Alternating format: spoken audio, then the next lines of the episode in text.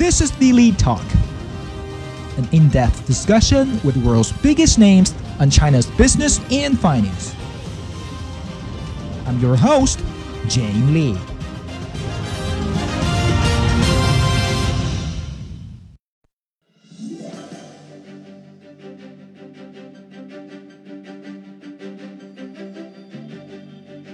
Hello, welcome to another edition of the Lead Talk. In this very special edition, we'll talk about a special dream from a special person.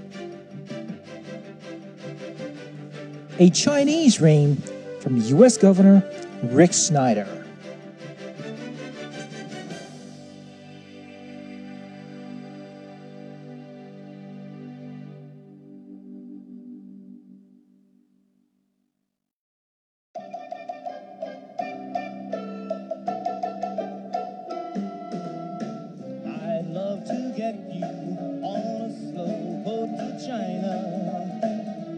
Everybody has his own dreams, but this one is a little different. get you and keep you in my arms evermore. Leaving all your lovelies, leaving on a faraway shore. If you look at that, both from a people point and a dollar investment point, there's a huge opportunity for the Chinese to look to Michigan.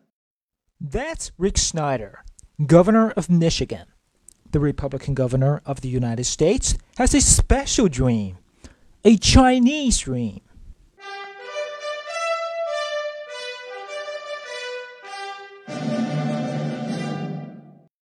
to really establish a good partnership relationship. We want to be known as one of the open places for business that encourage um, international trade, immigrants to come, and an exciting place. And we want to get that message out that Michigan is open for business too, because we've gone through very difficult times. In July this year, Detroit, Michigan's largest city and the cradle of automotive industry, filed the largest municipal bankruptcy in US history. So Snyder's Chinese dream is to attract Chinese enterprises to invest in Michigan, especially Detroit, and establish a stronger business ties with the world's second largest economy.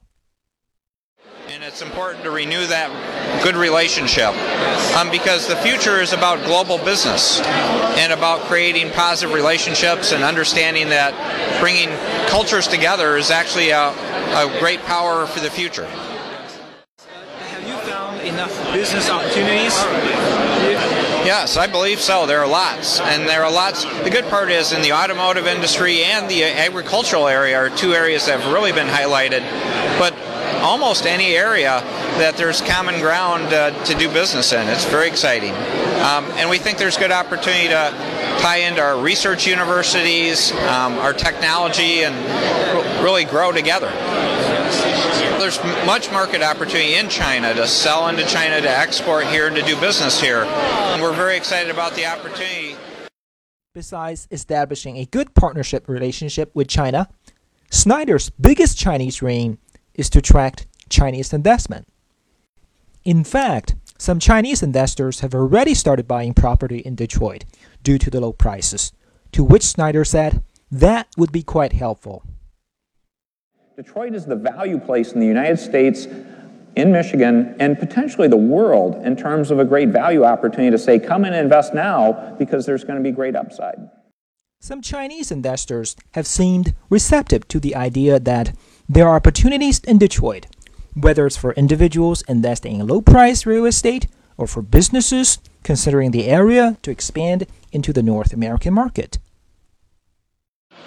We think we have great values now in Michigan, and we're creating a very competitive environment for um, enterprise to succeed and to do well. Um, we've redone our tax system, our regulatory system. We've just balanced our budget. Um, so we're doing many things to be very business friendly. Chinese direct investment to Michigan reached the 1 billion US dollar mark in 2012, making the area one of the top 10 US states receiving direct investment from China. When asked how the Chinese investment can specifically help Michigan, Snyder answered, definitely. Oh, they can do a lot. I think there's a huge investment opportunity. in terms of large scale investment. Um, one of the other things I'm working on that I'd really like to solve, we've, I had a session here a while ago on that, is immigration. In terms of finding more ways to get more immigration to the United States, in terms of keeping a lot of these bright engineers that are going to like U of M, MSU, they're job generators. It's a misunderstanding to think they take jobs, they add jobs. For U.S. Governor Rick Snyder, whether his Chinese dream can become a reality, for the most part, hinges on his follow up actions. And the Republican governor of the United States believes his Chinese dream will be a dream come true. Um, and we're going to go very quickly to show we're doing it based on action, not just on talk, in terms of being among the most business friendly states in our entire country.